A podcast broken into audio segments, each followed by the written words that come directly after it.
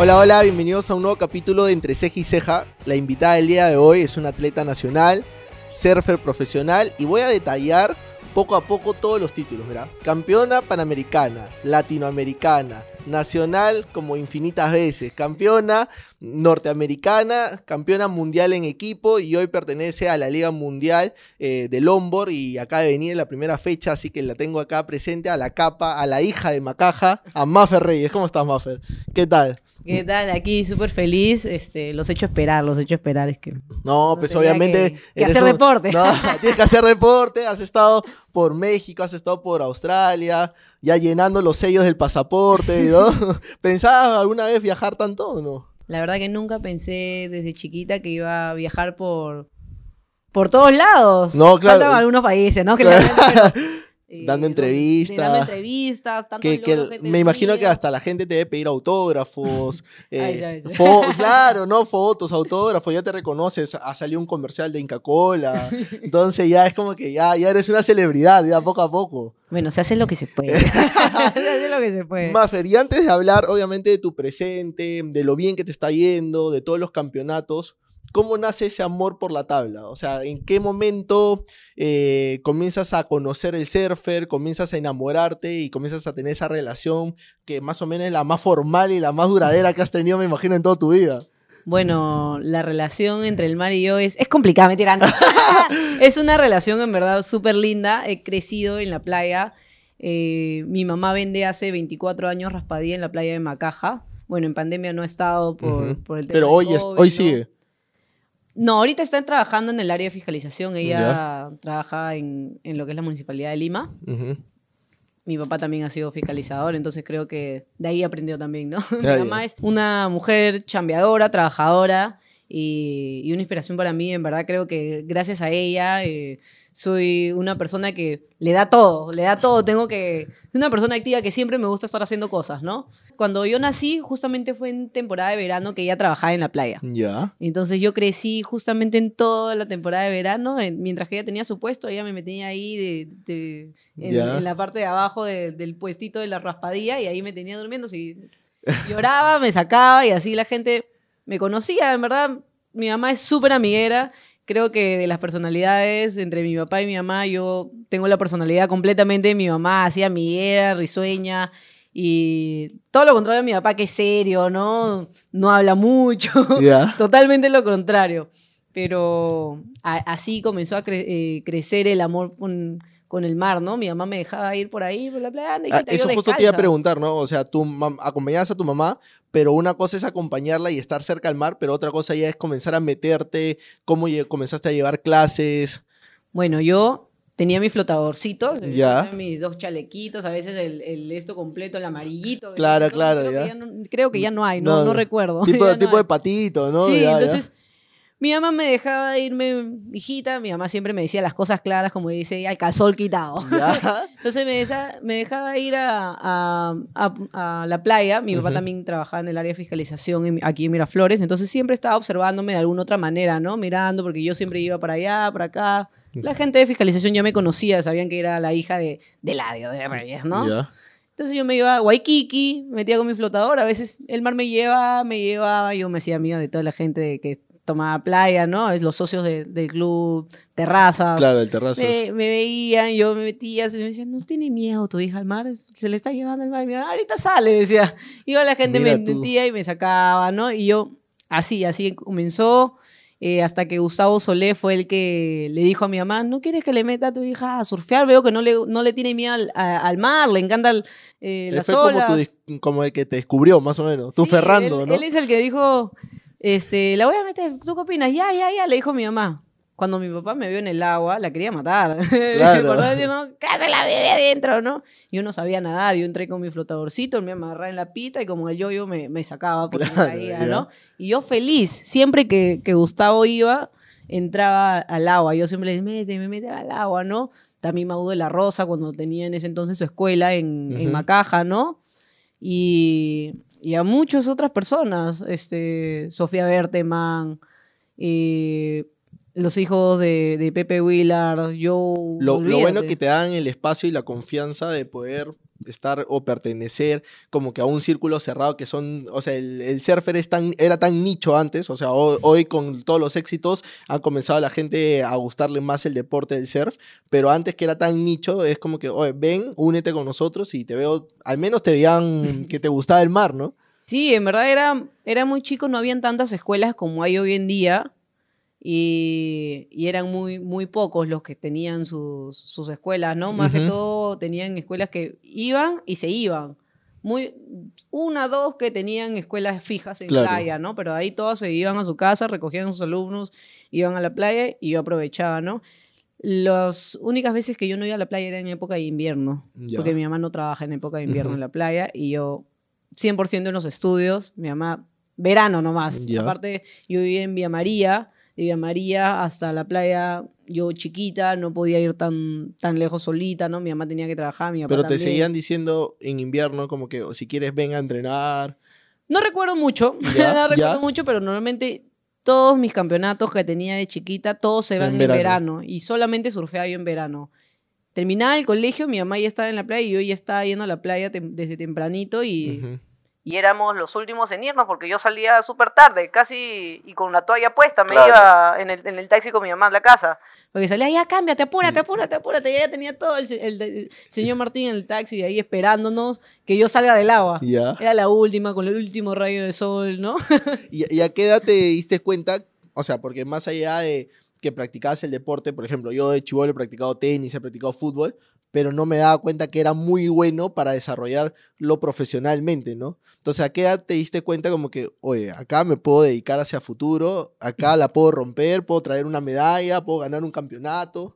Bueno, uno de niño yo creo que, no sé, yo no me di cuenta, capaz los niños de hoy en día que están en todas se dan cuenta, pero yo no me da cuenta. Era como una, una, niña que solamente entraba a divertirme. Era tu hobby. Esa era, esa era mi mentalidad, entrar a divertirme y hacer lo que más me gusta. Lo que siempre he hecho, ¿no? Digamos, porque veía el mar a mi mamá y, y, eso era, y ese era mi mundo. Entonces yo seguía surfeando y los que decían que tengo o tenía talento en ese entonces. Eh, o una buena producción. ¿no? La, la gente que, que, me veía y me comenzaron a llevar a campeonatos, a competir, y ahí es donde me, ya me estaban invitando a ser parte de, los, de los selectivos, ¿no? Para representar allá al Perú. Mi mamá se negó una vez, se negó a que yo vaya a representar al Perú, pero por algo pasan las cosas por algo pasan las cosas. Mi mamá dijo, no, no, no, no, mi hija tiene que dedicarse a estudiar, que eso, el otro, muy chiquita para ir. Que también pasa, ¿no? Muchas veces hay, eh, vemos niños que se dedican a un deporte y piensan que las mamás o los papás piensan que van a dejar el estudio, o que, o que ¿cómo se llama? O que quizás no va, no va a tener un buen futuro económicamente dedicándose a tal deporte y como que les prohíben o les cortan alguna, algunas esperanzas, ¿no? Es que es, es bien complicado, sobre todo cuando uno viene desde abajo, de bajos recursos y la mayoría de, cosas que yo tenía cuando competía de chiquita era de gente que me las obsequiaba. Las tablas me las obsequiaban, el hueso me las obsequiaba, porque mi mamá no le daba para comprarme una tabla de surf. Eso te iba a preguntar, además era un deporte caro, ¿no? No es un deporte como el fútbol. Hasta hoy en día sigue siendo un deporte muy caro y, y en verdad, gracias a, las personas que siguen apoyando, porque todavía hay, hay gente de bajos recursos que tiene talento y la gente apuesta por ellos y los apoya de alguna otra manera. Y es increíble porque hay talento y puedes sacar a gente de, las calles haciendo deporte. Sí, uno de los atributos que, he notado, eh, aparte de la humildad que tienes, para, para, es la tenacidad que, con la que has enfrentado cada adversidad, ¿no? Desde chivola, eh, desde muy niña, la falta económica, la falta de comprar cosas, pero siempre has estado como que con la actitud de avanzando poco a poco y, algún momento yo voy a romperla y, voy a estar agradecida con todos los que me han dado la mano alguna vez, ¿no? Claro, hasta hoy en día yo siempre agradecida con todas esas personas que me han apoyado, eh, a don Jorgito, Sofía, un montón de gente que en verdad a veces no menciono su nombre porque son tantos, son tantos, y, pero yo siempre los tengo presente porque ellos siempre han sido parte de mí y creo que lo que soy hoy día se lo agradezco gracias a todas esas personas que me han apoyado porque ese granito de arena hizo que, que, yo sea una... cada uno, cada uno puso su, granita, su granito de arena para que tú seas hoy en día lo que eres, ¿no? Claro, y, y competir no, no, ha sido nada, nada fácil. Uno tiene que, que ingeniársela, sobre todo para ir a competir Y, más es lo que uno invierte de lo que uno gana en, al inicio de que uno quiere ser deportista profesional y representar al Perú, ¿no? Es complicado, sobre todo al inicio, ¿no? Que si estás sin patrocinadores, sin marcas que te apoyan, ¿no? Y, es difícil, es difícil, pero nada es imposible. ¿Y, ¿Y, tu familia hoy en día sigue siendo un soporte importante para ti? Sí, mi mamá siempre ahí apoyándome. Puedes creer que mi mamá así nomás no va a verme a campeonatos porque me pone nerviosa. ¿Ah, Ella sabe, mamá, me pones nerviosa. Pero, tú le pides que no vaya. En los Panamericanos fue, no, pero mi mamá no iba porque tenía que trabajar. Era muy complicado porque tenía campeonatos en verano y ella necesita trabajar en verano y los campeonatos son sábado y las ventas más altas son claro. sábado y domingo, viernes, sábado y domingo. Entonces era muy complicado para ella porque si no iba a trabajar, ¿qué comemos? ¿Qué comemos? Entonces, ahí era, era difícil, pero cuando habían camionetas en Macaja, en Redondo, ella se daba su escapadita, me miraba. A veces yo no me daba cuenta, ¿no? Porque en verdad me ponía nerviosa. Creo que de las personas que me ponen nerviosa en competencias es mi mamá. y, hoy que, al mismo tiempo me pone feliz. Y, hoy que te dice viendo todos los logros que, que, has alcanzado y que vienes alcanzando poco a poco. Mi mamá siempre feliz, orgullosa de, de que siga haciendo lo, lo, que más me gusta y siempre me dice que, que haga y que me divierta como, como lo era de niña. ¿Y qué, qué, atributos sientes tú que tiene el longboard a diferencia de, de, las otras categorías del surf? ¿Por qué escoger el longboard? Bueno, mira, yo he hecho tabla corta. ¿Ya? Casi toda mi vida. Porque me imagino que hayas comenzado. Hasta los 17, ¿no? Yo empecé a surfear a los 5 años. ¿Ya? A los 9 comencé a competir. Y a los 17 ya, 17, 18, 17 ya estaba agarrando longboard. ¿Ya? Como hobby.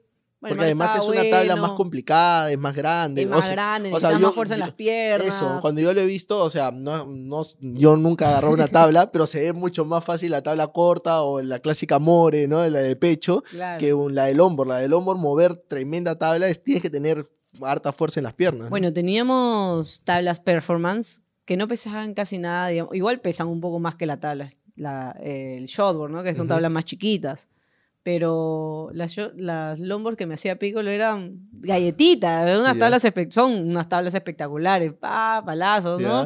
Y súper más mucho más fácil. Hoy en día el longboard ha cambiado a un estilo más clásico, caminar, ¿no? Hasta la punta, cruzando los pies, con control, hacer sí hacer los quiebres, pero con estilo clásico, ¿no? Entonces ha variado y, el peso de la tabla también ha variado totalmente. De lo que, digamos, pesaba 4 kilos, ¿no? Ahora 7, 8. Entonces pesa mucho más y, es más. Pero a los, a los 18, tú comenzaste a competir, al, me dices, a los 9, pero competías con tabla chica. Sí. A los 18 ya comienzas a dedicarte al 100% al longboard. A los 18 19 ya al 100% Lombor, creo, 19, 20. Ya. Fui al Mundial ISA Junior. Ya. Y, y al ratito terminó el Mundial ISA Junior, me fui al Mundial de Lombor de la WSL. Porque yo entré a los 18 años al Tour Mundial. Mira tú, 18 añitos, o sea, ya competías con las más bravas ¿No? Porque me imagino que. Fue sorprendente, yo me quedé asombrada, yo estaba súper feliz de entrar al. claro, o sea, ya era como que un check ya en tu, en tu bucket list, ya estaba como que lo logré. La mejor del mundo. Claro, sí, ¿no? claro, pero, pero me imagino que a los 18 ya entrando a la Liga Mundial, ya tu, tu objetivo era prepararme para alguna vez ser campeona mundial, ¿no? Claro, hasta hoy en día ese es uno de mis objetivos. Este año me siento más confiada en, en mi surfing. Yo creo que que al inicio sí habían un poco de nervios en el Tour Mundial, era una modalidad nueva para mí, porque de haber hecho tabla corta toda mi vida y haber competido en tabla corta y, y, me sentía toda una guerrida en tabla corta, corriendo, el longboard vuelves a es como empezar de nuevo. Claro. Eh, tienes que, uno cambia el chip. Claro, ese era, un, poco lo, ese era un poco lo que te decía, ¿no? ¿Por qué escoger longboard y dejar lo que has hecho durante toda la vida, ¿no?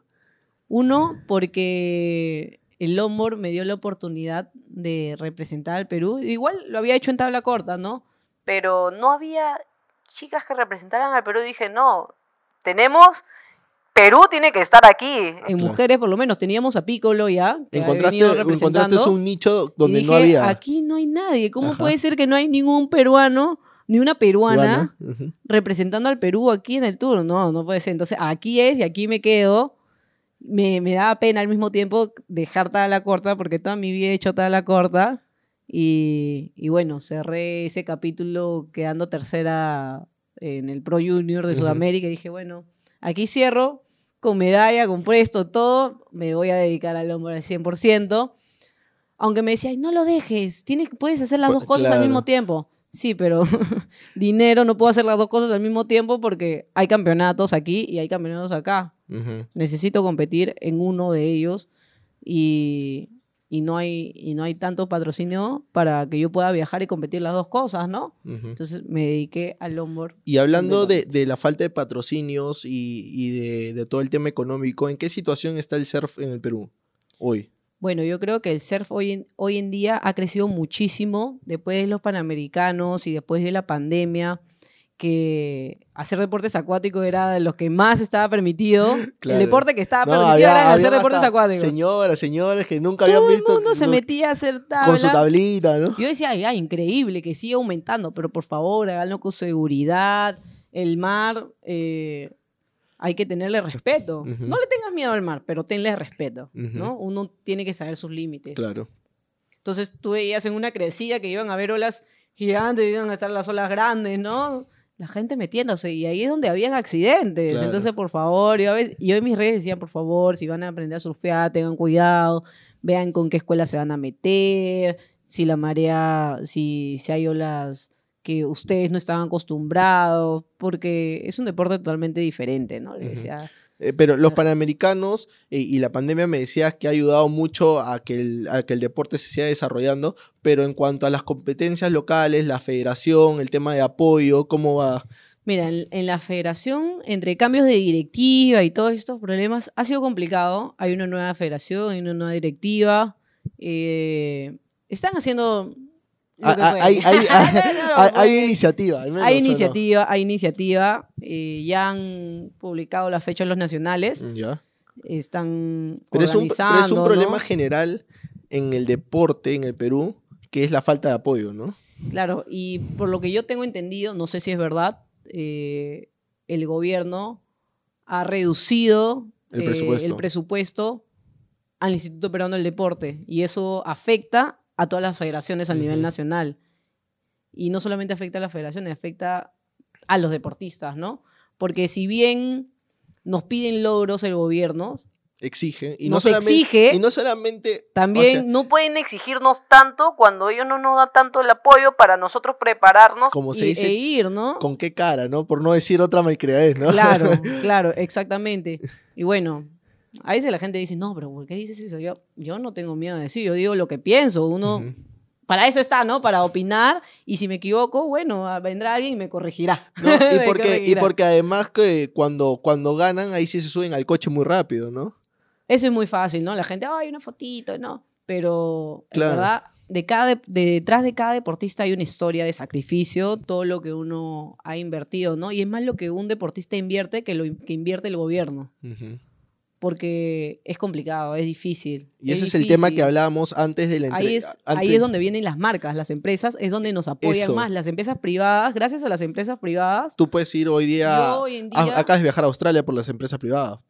Sí, en verdad que sí. En verdad que sí, gracias a, eso. Muy, es, digamos, es un porcentaje muy chiquito lo que, lo que nos da el Estado. el Estado, ¿no? Por no decir el IPD y, el, y el programa Apoyo Deportista es un dinero que, que tú entras al programa de apoyo dependiendo la medalla que has traído, ¿no? Tú puedes recibir de 800 soles ya mensual, que es un programa de apoyo, no es un sueldo, ojo. Claro. Un programa de apoyo desde 800 soles hasta 5000. Dependiendo más Dependiendo la medalla que hayas obtenido. Y tú puedes subir como puedes bajar. O sea, si no tienes el mismo logro de esa medalla, vas bajando. Ah, no es o te sacan. Claro, claro. O te sacan. Y es complicado porque ¿cómo te vas a seguir preparando, no?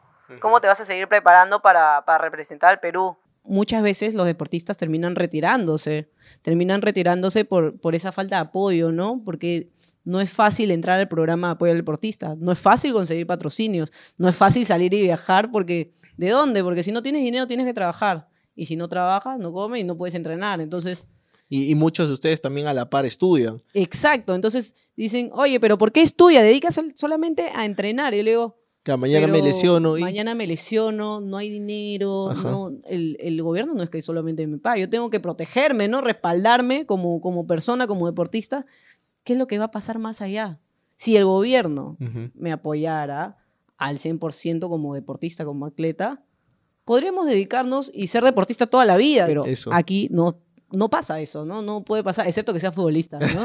Ya fue futbolista. Ahí sí puedes vivir de deporte, tienes tu guardadito, ahorras, ¿no? El mejor carro, ¿no? Carro, claro, departamento, vista al mar y todo. Pero está bien, es el, es el esfuerzo que se han ganado los chicos de fútbol porque ellos entrenan y, se han ganado todo eso con su esfuerzo. Pero debería, pero debería ser equitativo, ¿no? Claro, debería ser equitativo, pero el fútbol es un deporte que, que es a nivel mundial, todo el mundo lo ve, no me van a decir, yo no veo fútbol. Ya eres el 0.01%, 0.01% que no lo ve. ¿No? Porque la mayoría lo, lo, lo, ve y es un deporte que, que llama la atención. Deporte comercial, ¿no? Un deporte comercial y el surf cada vez va creciendo. Ya lo vemos en, en, Brasil, lo vemos aquí en Perú cómo ha crecido. Lo hemos visto en, las Olimpiadas. en, las Olimpiadas, cómo, cómo, ha tenido un jale, ¿no? La gente ha madrugado para verlos a ustedes. Ha madrugado, sí, ha madrugado la gente. Entonces, es un orgullo, es un orgullo tener este... Pero cuando tú conversas con, deport o con surfers de, de otros países, hay mucha diferencia en el apoyo del Estado, no sé, imaginemos con los brasileros, con los, mm, de, no sé, me imagino de los estadounidenses. Ahora, por ejemplo, sé que con la medalla olímpica que ha tenido Brasil, eh, el gobierno le ha aumentado el presupuesto para la federación, lo que está haciendo campeonatos nacionales con, con premios en efectivo para incentivar a los deportistas, ¿no? Y es increíble, porque no solamente pagas tu inscripción, sino también hay un retorno, quedar primero, te ganas tu premio. No solamente tu medalla, sino efectivo, ¿no? Al mismo tiempo, ¿no? Imagínate que la gente venga del norte, venga a competir, gasta el hospedaje, este, comida, los viáticos, todo. ¿no? Los viáticos, las tablas, ¿no? Pagar la tabla. Entonces, ya, ya es recíproco, ya es recíproco, ¿no? Un toma y tú también ganas. Es, es increíble porque eso incentiva y hace que, que la comunidad y el deporte siga creciendo. Eh, también lo, que, lo que te iba a preguntar, y hablábamos antes de la entrevista, era muchos de ustedes, por esa falta de apoyo, se convierten en influencers, así no ustedes quieran ser llamados, ¿no? Hablaba con Lucas y con Lucas Arrioleca, también campeón y multi, multi eh, ha estado en la liga y, y, también la rompe, y me dice, sea, yo más o menos me tengo que convertir en un guerrerito, en un combatiente y estar con marcas y haciendo historias, pero para, e, o sea, eso no es lo mío, ¿no? Eh, y, te pasa también, ¿no? O sea... Claro, es que te quita concentración en lo que tú quieres hacer.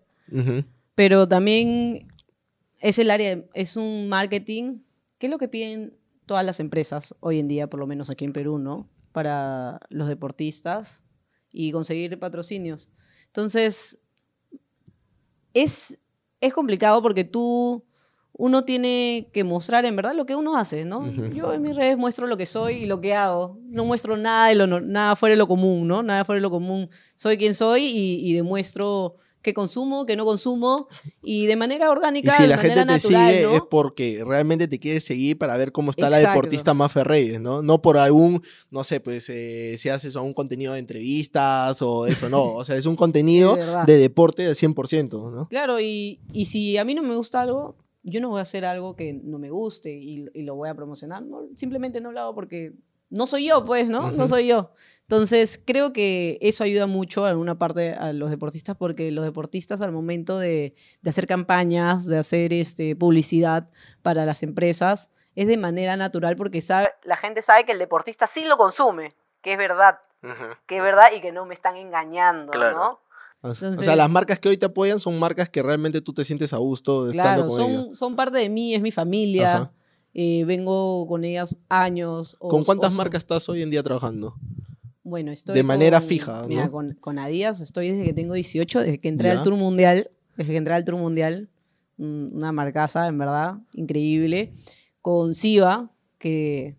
Te apoyan desde todo. antes, desde que ¿Ah, era una chiquita, olvídate. Ellos apostaron en mí y dijeron: Te vamos a apoyar. Y Siva. Bien, bien. Este, la familia para mí de Siva es son mi familia. Claro. Son mi familia. No, además creyeron en el proyecto también, ¿no? Creyeron en, mí, creyeron y siguen creyendo en mí. Entonces es increíble, es increíble. Estás con Adidas, con, Siva. Yo que recién he entrado el año pasado, comencé Buena marca también, una marca mundial. Increíble. Creo que también ha estado con Inca, con Unacem, con Inca-Cola también. Con Inca-Cola entré este año, es en verdad muy agradecida, una campaña y, y un patrocinio increíble porque es una familia súper grande. Es algo que consumo y, te vuelve adicto, en verdad. es increíble, de verdad es increíble. Mafer, y si hablamos de los panamericanos, ¿qué sensación te genera?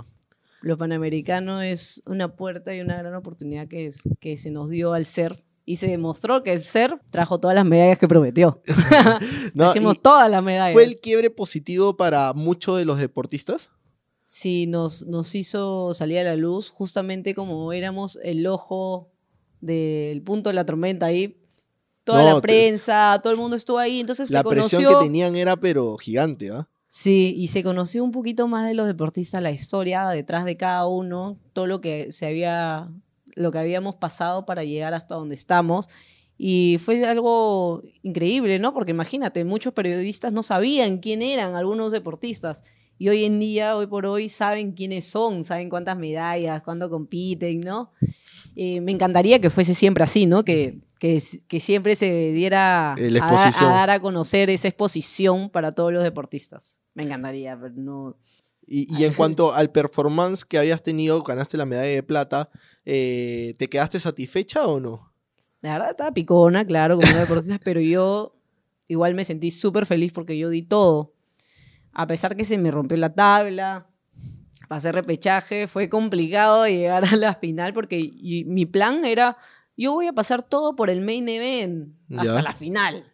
Ya, claro. Pero ni por acá que, que iba a caer, que se me iba a partir la tabla y que iba a terminar yendo a la ronda de repechaje. Como, como, como ha sido yo creo que tu vida, el camino de tu vida, volviste a, un sacrificio, ¿no? O sea, es como que, como tú decías, o sea, voy a ir clasificando de manera directa y llego a la final, pero la vida una vez más te pone un como una que, prueba, una, prueba, bueno, supérala, ¿no? Supera la prueba. Yo te estoy poniendo ya es cuestión tuya de que salgas adelante. ¿no? Claro, y no te ha ido mal, mira, medalla de plata, en realidad, o sea, tú me decías, obviamente me quedé picona porque quería la de oro, pero tener una medalla de plata en unos panamericanos es tremendo logro, ¿no? Es un logro increíble. Fue una final de, infarto. Espero la revancha. la revancha. Es una gran competidora, Chloe. Es un, eh, hoy en día es la subcampeona del mundo. De Sudamérica, es la mejor de Sudamérica, eh, Chloe Calmon. Mm. Yo soy la segunda, digamos, de... Somos dos sudamericanas en mujeres, ¿no? Está Chloe y está, estoy yo ahora en, el tour. Entonces, es increíble, ¿no? Tener gente de Sudamérica representando. Imagínate, todos los gringos que están ahí, la gente de Norteamérica llena casi todo. Claro. Todo, todos los, 25, todo el top 25 del, Tour Mundial. Y estar ustedes metidas ahí es un lograzo. Es un logro que, quiero ir mejorando y, por lo menos subir al, top 5 del mundo de la, primer, de la liga profesional, ¿no?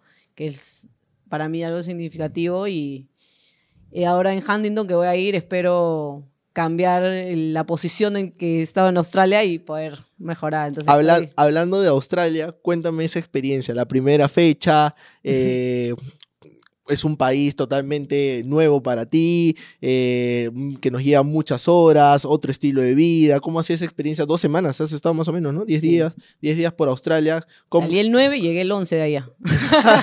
Eh, ¿Cómo, ¿Cómo, te has sentido con tu performance allá en Australia? Bueno, en el free surfing surfé, surfé bien. Las olas en el momento del hit complicado, súper complicado. La verdad que no estamos acostumbrados a ese tipo de olas. No tenemos ese tipo de olas aquí. Entonces es difícil buscar una playa que, me haga entrenar como esa playa, ¿no? Eso le debe pasar mucho a ustedes, ¿no? Porque acá las olas. Las olas perfectas. Acá las olas son perfectas, increíbles. Y vas a una playa donde. Y si no hay olas, también hay olas y es increíble. Claro, claro. Acá, así vayas a Agua Dulce, puedes correr una, puedes correr una ola, ¿no? Pero ahora vas a, como me decía, vas a Australia y las olas no son iguales y es como que se debe sentir ese, esa diferencia y es la adaptación que cuesta, ¿no? Claro, y ahora que el tour ha, cambiado, eh, ya no nos dan como que olas perfectas para correr, sino como que está variando. La última fecha es la, la de mejores olas, digamos, ¿no? Pero no sabemos si va a haber olas o no. Igual si, si está chiquito va a ser una derechita chiquitita, ¿no? Pero bonita, ¿no? De ahí Huntington y, y, Australia. Australia que era una playa que nunca había ido, ¿no? La de que fui antes de pandemia, sí ya más o menos la conocía porque había ido, pero esta era otra. Totalmente diferente y, bueno, no, no da una lección. Ahora estoy entrenando todo lo que mi cabeza diga, ay, está malo, ahí tengo que entrar. Ahí es. ¿Y cómo es un día de entrenamiento de Mafe Reyes? Bueno, me levanto. ¿A qué hora? ¿5 de la mañana? ¿A 6? No, ya no, ya, ya no, ese momento. Ese es mi entrenador, de las 3 de la mañana a las 5 hasta que toca la puerta. Ah, ah, vamos a entrenar. La muerte, ¿no? Pero sí, me, levanto temprano para, para, ir a entrenar. A veces tengo preparación física y a veces este, tengo, tengo surfing. Ahora me he tenido que retirar de, de las clases de la universidad porque no tenía planeado, o sea, no está en el cronograma, digamos. Al momento que me escribí los tres cursos, no sabía que iba a tener tantas competencias. Me enteré después de que ya me había inscrito, después de que ya este, había pasado como un mes, eh, salió el cronograma de todo el circuito mundial y dijeron, Maffer, tienes que ir, son tal fechas. Y yo solamente tenía planeado México hasta el momento. Dije, bueno, me inscribo a tres cursos. Claro. Porque todavía no sé qué campeonato va a haber. Voy a competir en México, me voy a México, regreso y me pongo, y me pongo las clases corrientes, ¿no? Claro. Dos meses afuera, estudiando arquitectura. Complicadísimo, llevar taller. Entonces, ahí tratando de hablar con la universidad. Pero también, te metiste, también te metiste una carrera complicada, ¿no? Arquitectura, mientras estás viajando por todo el mundo, seas mala. ¿Cómo llevas, cómo llevas tus maquetas?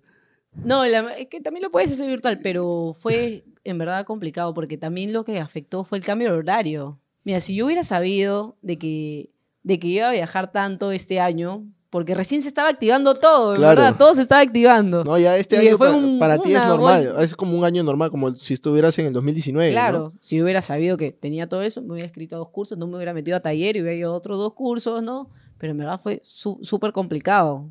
Tercer siglo, cambio de carrera, porque yo venía a estudiar ciencias del deporte, cambiarme de carrera, empezar todo de nuevo. Claro, porque ni siquiera puedes convalidar muchos cursos, ¿no? Porque todo es casi... y eso que había hecho eh, siete, siglos en la otra carrera, así de acabar, así de acabar. Ya. Y cambiarme, en verdad, fue complicado, ¿no? El primer siglo, segundo siglo, llevé todos los cursos, en verano me llevé un curso adelantado, ¿no? Además, también la Hasta quinto superior, imagínate, bueno, ¿no? Entonces, hablando con, con el área de deportes en la UPC y todo, para ver qué se puede hacer, ¿no? Hasta ahorita sigo esperando respuestas. A ver si me escuchan. a ver si la UPC también me alma mate, por favor. Eh, si, es complicado, ¿no? Me dicen, le da la respuesta, ¿no? fuera el reglamento, pero bueno, no tienen deportistas de alto, de alto, nivel en, en, en, la carrera, ¿no? Y hay que amar un expediente porque si sabes que el deportista va a viajar tanto tiempo, decirle, oye, Mafe, por si acaso, o el deportista no, esto va a pasar porque está llevando este curso y va a ser complicado, mejor retiren este y lleva otro, ¿no? Pero bueno, yo no sabía, ellos tampoco sabían, creo que es la primera vez, ¿no? Que, que tienen un deportista de alto nivel en, en esta carrera. Las otras carreras, digamos, es más factible llevarla porque yo con mi otra carrera era mucho más fácil, ¿no? Me iba tres meses, lo iba de manera virtual, no era tan complicado, ¿no? En arquitectura te amanece. ¿Y por qué ese cambio de ciencias del deporte que ya estás terminando de arquitectura? ¿Siempre te ha gustado el diseño? Siempre me ha gustado, ¿no sabes? Este, siempre quise estudiar arquitectura toda mi vida, pero lamentablemente mi mamá no podía pagar la universidad. La carrera es una, era es una muy, carrera cara. La carrera muy cara, hasta hoy en día es una carrera cara, ¿no? Y eso que uno tiene beca deportista, pero es, es muy cara y en ese entonces, eh, López no da tantas este, facilidades. Tantas facilidades y tampoco te daba este, la beca de media beca como deportista, ¿no? Que a mí me parecía increíble que den una beca, que beca completa para un deportista de alto nivel, pero no dan, a ver si lo dan, ¿no? Muy pronto. pero daban 30. Y pucha, ni con el sueldo, o sea, ni pagando el, sueldo mínimo de mi mamá podía pagar pero créeme que ese es el máximo descuento que vienen dando. Yo he estudiado, yo soy promo 2010, no, 2010 hasta 2014 y tenía amigos que también, eh, bueno, yo estoy ya creció, ahora es 50. ¿ah? Ah, ya es 50, ya, ah, ya, ya, porque el mío era máximo 30%. En ese entonces era 30. Ajá. Cuando yo salí del, colegio quería buscar qué carrera. Porque más o menos teníamos la misma edad. Claro. y y yo que había estudiado en un colegio estatal y un colegio que mensualmente pagaba 50 soles, un colegio particular en San Juan de Miraflores. me habían puesto en escala alta en la escala más alta, como si hubiera estudiado en el Cambridge. yo dije, pero ¿por qué tan alta la escala? Ah, yo decía, ¿qué? ¿Cómo es posible? No, que te habían puesto. No, no se pasan de, abu de abusivos. Se pasaron de abusivos. Yo, yo también que vengo de, un colegio, o sea, yo estoy en Chorrillos. y ya yo estoy en Chorrillos. No, a mí felizmente. te cobran por la recategorización. te cobran. y, van, y, van y te evalúan, pero si realmente tienes, ¿cómo se llama? Si vives realmente en esa situación. Porque yo tenía amigos que obviamente también. Ahora ya no lo hacen. ¿Ya no? No, me dijeron que no. Le digo, pero van, anda, anda. Anda, claro, o sea, te, bienvenida, te abro la puerta si quieres, ¿no? Abre la puerta. pero yo tenía amigos que estaban en la primera categoría y era como que, brother, ¿cómo puedes pagar eso, no? O sea, no, yo tampoco. Es, que es, es muy caro, es muy caro y yo creo que deberían ser más minuciosos, ¿no? Porque toda mi vida he estudiado en el Juan Alarco de Darme. ¿Ya? Y ahí, cuando ya quería dedicarme a mi deporte, me pasé a un colegio no escolarizado particular en San Juan de Miraflores que pagaba 50 soles mensuales. 50 soles mensuales. Con 50 mensuales, mensuales no puedo estar en, en la eh, primera categoría, ¿no? ¿no? Como lo que paga alguien del Newton, ¿no? 5 mil, que como, claro, como alguien del Newton del Cambridge. Y yo como que no puede ser. Pagando recategorización, por favor, revuelvan a evaluar. Y todavía seguía saliendo como que categoría alta. Pero no puede ser. ¿Cómo son categoría altas si yo he estudiado tal colegio, Leo, no? Me ha dado mucha pena, pero iba a ser complicado porque voy a estar acá un mes un mes y he faltado dos meses. En un mes no puedo, no puedo recuperar lo que he hecho, lo que he perdido en dos meses y a la par me tengo que poner con lo que van a seguir avanzando de hoy en adelante. Y todavía mantener una beca, que son 14, y tengo un mes para hacer eso y un mes para entrenar. Ya, no, complicado. Entonces le, y le decía, no puedo hacer eso porque... ¿Y te este, permitieron salirte del ciclo normal? Estoy en, el proceso. No hay plata, le he dicho. ¿Y te cuidas mucho en la alimentación? Yo como normal, gracias a Dios yo no como este comida chitarra, digamos, en ese sentido, ¿no? claro. sí, a veces, ¿no? Me meto de vez en cuando, pero yo siempre he comido saludable. No he tenido ningún problema con eso. Yo como mi, mi comida normal, no como de más, como mi porción.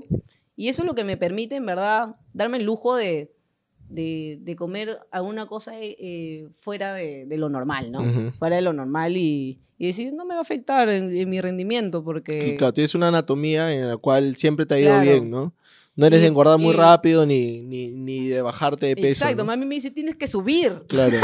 tienes que subir. Entonces es, es, es algo que, que, agradezco, ¿no? Mi, mi, cuerpo rinde así. ¿Y, y ahora Huntington cuándo te toca? Eh, ahora a, a, fines de julio ya me tengo que estar yendo a, a Huntington. ¿Cuántas fechas son de la Liga Mundial? Tres. Tres fechas. Australia, Huntington y Malibú. Y Malibú. Y para llegar a un, o sea, como que al top 3 o al top 5, eh, mm, por ejemplo, en Australia, ¿qué puesto quedaste? Perdí en ronda 3. En ronda 3. ¿Cuántas rondas son? ¿Cinco? Me imagino, ¿no? Mm, a ver, 3.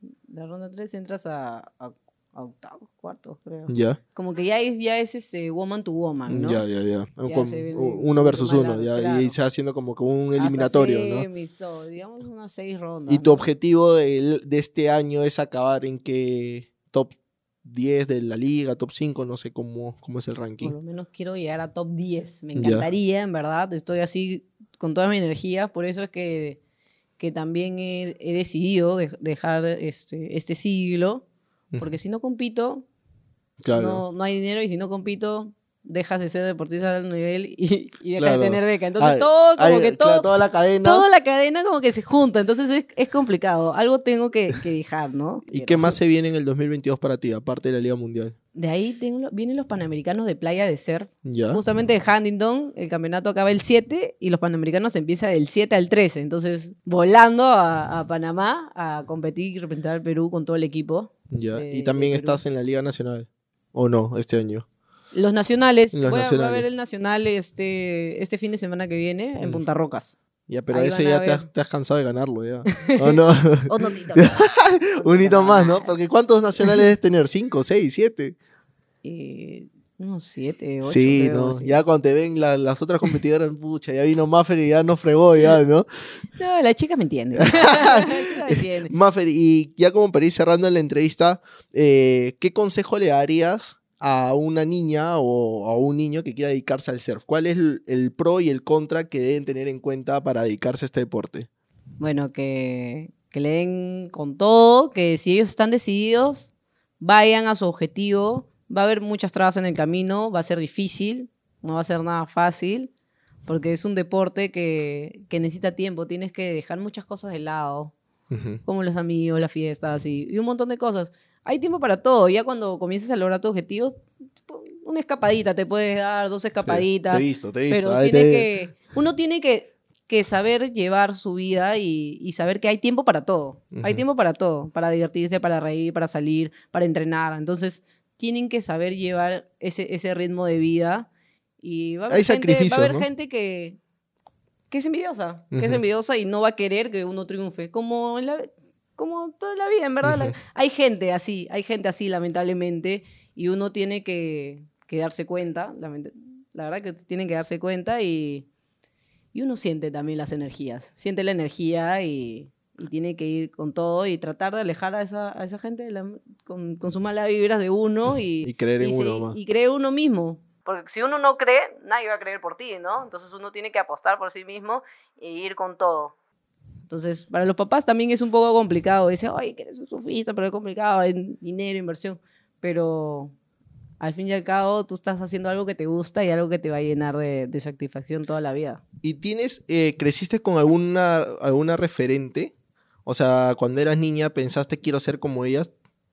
Sí, la verdad, de niñita siempre admiré a Annalí. ¿Ya? Creo que es una historia muy similar a la mía, que ella salió adelante con, con el deporte, con, con, el ser, ¿no? Campeona mundial y todo. Hoy en día ya, no sé, no sé, mi, negrita Annalí, no sé si, si va a seguir, se va a quedar, pero bueno, ella es una persona súper humilde, súper increíble, es una, una persona a uno de ahí Sofi, Piccolo, mm, referencias únicas, ¿no? ¿Y les pides consejos muchas veces a ellos? Con Piccolo es el que más viajo y, y sí, hemos disfrutado un montón. Piccolo es uno de, mis mejores compañeros, creo, con los que he viajado muchísimo más, es con Piccolo y, y es un, un gran partner. Y y de los que siempre uno le pide los tips, ¿no? El campeón mundial muchas veces, si uno quiere ser como él. Claro, ¿no? Y, más si, si, si, si, él ya sabe cuáles son los trucos, él te los tiene que decir, ¿no? Claro, ¿no? le digo, por si acaso yo no soy, yo no voy a competir contigo. claro, no, no somos la misma categoría, dime, dime cuáles son los trucos para campeonar, ¿no? Pero bueno, nada, eh, para terminar acá la entrevista, Maffer, tenemos un ping-pong. ¿Ya? Donde yo te voy a hacer una pregunta o una, una palabra y la primero que se tenga a la mente. El surf. Mi vida. Tu madre. La razón por la que estoy aquí. Macaja. Mi casa. El mejor amigo que te dejó el surf. O el mejor amiga, ¿no? Mejor amigo. El mar, pues el mar es el, mejor amigo. Uno va y puedes llorar ahí. ¿Quién se va a enterar? El mar está guardando todo. Un país donde te gustaría surfear. Hawái, Indonesia. Un ídolo. Pígolo. Sueño por cumplir. Campeona mundial. ¿Tu rival favorito? Chloe. Chloe creo que es mi favorita. Llegar a la final con, con Chloe. ¿La mejor ola del Perú? Macaja, querida. Pues aunque digan Chicaba, toda la gente, pero Macaja es mi playa, ahí crecí. ¿La U Alianza? Alianza. El Perú. Un orgullo. ¿Y Mafe Reyes? Aquí estoy. bueno, amigos, eso ha sido todo por hoy. Ha sido un gran capítulo con Mafe Reyes, tremenda campeona. Nos ha contado un poco de su historia y su vida, un poco de todos sus logros y de lo que va a ser este 2022, que esperemos que la siga rompiendo. Gracias, Mafe, gracias por tu tiempo y gracias por estar acá. Gracias a ti. Un placer estar acá conversando un poquito más con un poquito más de, de, mi vida, de mi vida y, yendo a surfear la gente, que sigan conociendo este lindo deporte que es increíble y que van, van a ver que pronto va a seguir creciendo. Yo nunca he surfeado. A ver si una vez grabamos algo por ahí y me invitas a, correr una hora. Pero lo más básico posible, porque, o sea, yo le tengo respeto al mar, sé nadar, pero no me vayas a meter a correr una ola de cuatro metros que no, No, te pares. No, sea mal, por favor.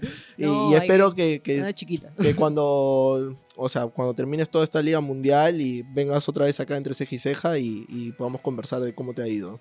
Genial. Veranito creo que es la mejor opción para que aprendas a surfear solcito, caliente, ¿no? Como para que te motives, porque capaz con este frío no vas a querer ah, vamos, grabar verano, te escribo y, y, grabamos ahí alguna nota para entre ceja y ceja ahí en la playa. Lo máximo. Gracias, Mafra, te pasaste.